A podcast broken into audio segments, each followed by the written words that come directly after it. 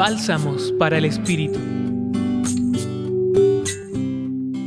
El Evangelio de hoy, Marcos capítulo 3 versículos 20 y 21, nos narra la reacción de los parientes de Jesús frente a su propuesta y estilo de vida.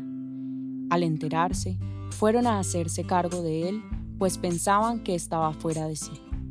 En estos versículos, la comunidad de Marcos nos comparte el modo de vivir de Jesús, su propuesta de comunicar e invitar a construir el reino de Dios. Como dice el Evangelio, muchas veces sin poder comer o descansar en su casa, Jesús compartía con la gente, entregaba todo de sí a los demás. Las personas lo buscaban y lo seguían, Él los acompañaba y se donaba.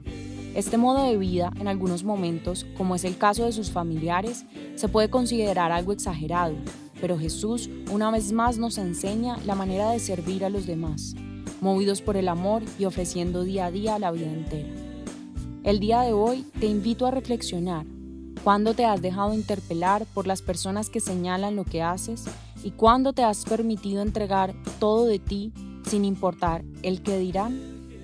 Los acompañó en la reflexión de hoy Laura Rodríguez Cardona del Centro Pastoral San Francisco Javier de la Pontificia Universidad Javeriana. Escucha los bálsamos cada día entrando a la página web del Centro Pastoral y a javerianaestereo.com.